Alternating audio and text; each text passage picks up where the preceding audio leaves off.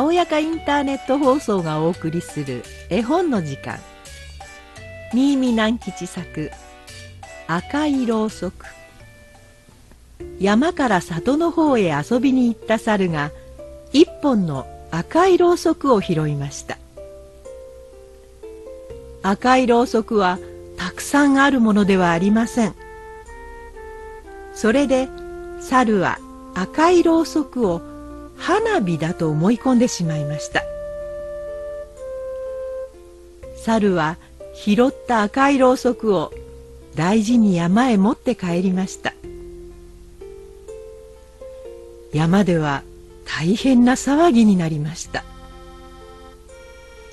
何しろ花火などというものは鹿にしても獅子にしてもうさぎにしても亀にしてもイタチにしてもタヌキにしてもキツネにしてもまだ一度も見たことがありません。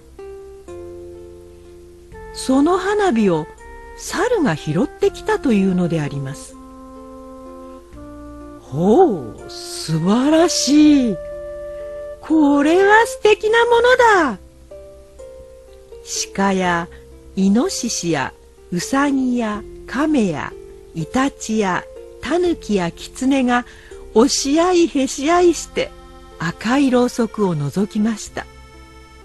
すると猿が「危ない危ないそんなに近寄ってはいけない爆発するから」と言いました。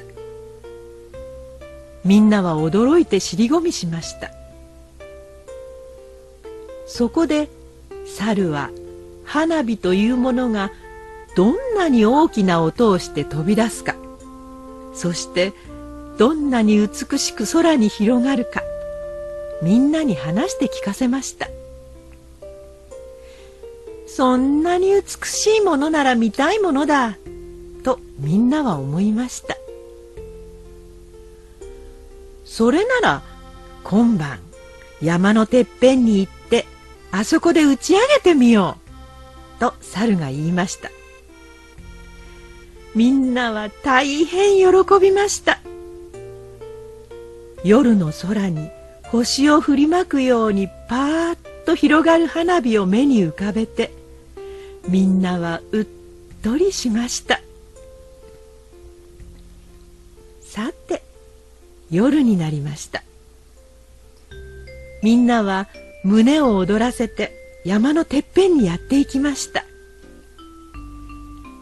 猿はもう赤いろうそくを木の枝にくくりつけてみんなの来るのを待っていました。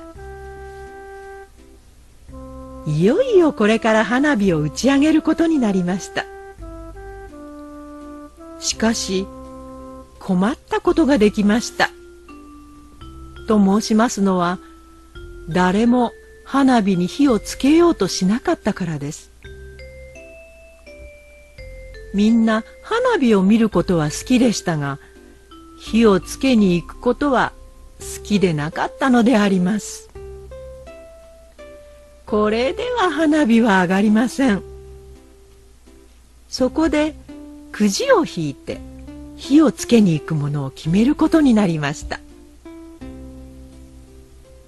第一に当たったものは亀でありました。亀は元気を出して花火の方へやっていきました。だがうまく火をつけることができたでしょうか。いえいえ。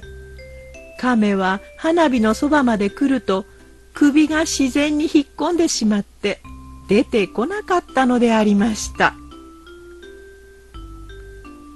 そこでくじがまた引かれて今度はイタチが行くことになりました。イタチは亀よりは幾分増しでした。というのは首を引っ込めてしまわなかったからであります。しかしイタチはひどい金眼でありました。だからろうそくの周りをキョロキョロとうろついているばかりでありました。とうとうイノシシが飛び出しました。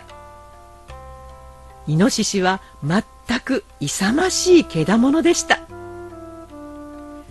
イノシシは本当にやっていって火をつけてしまいました。みんなはびっくりして草むらに飛び込み耳を固く塞ぎました。耳ばかりでなく目も塞いでしまいました。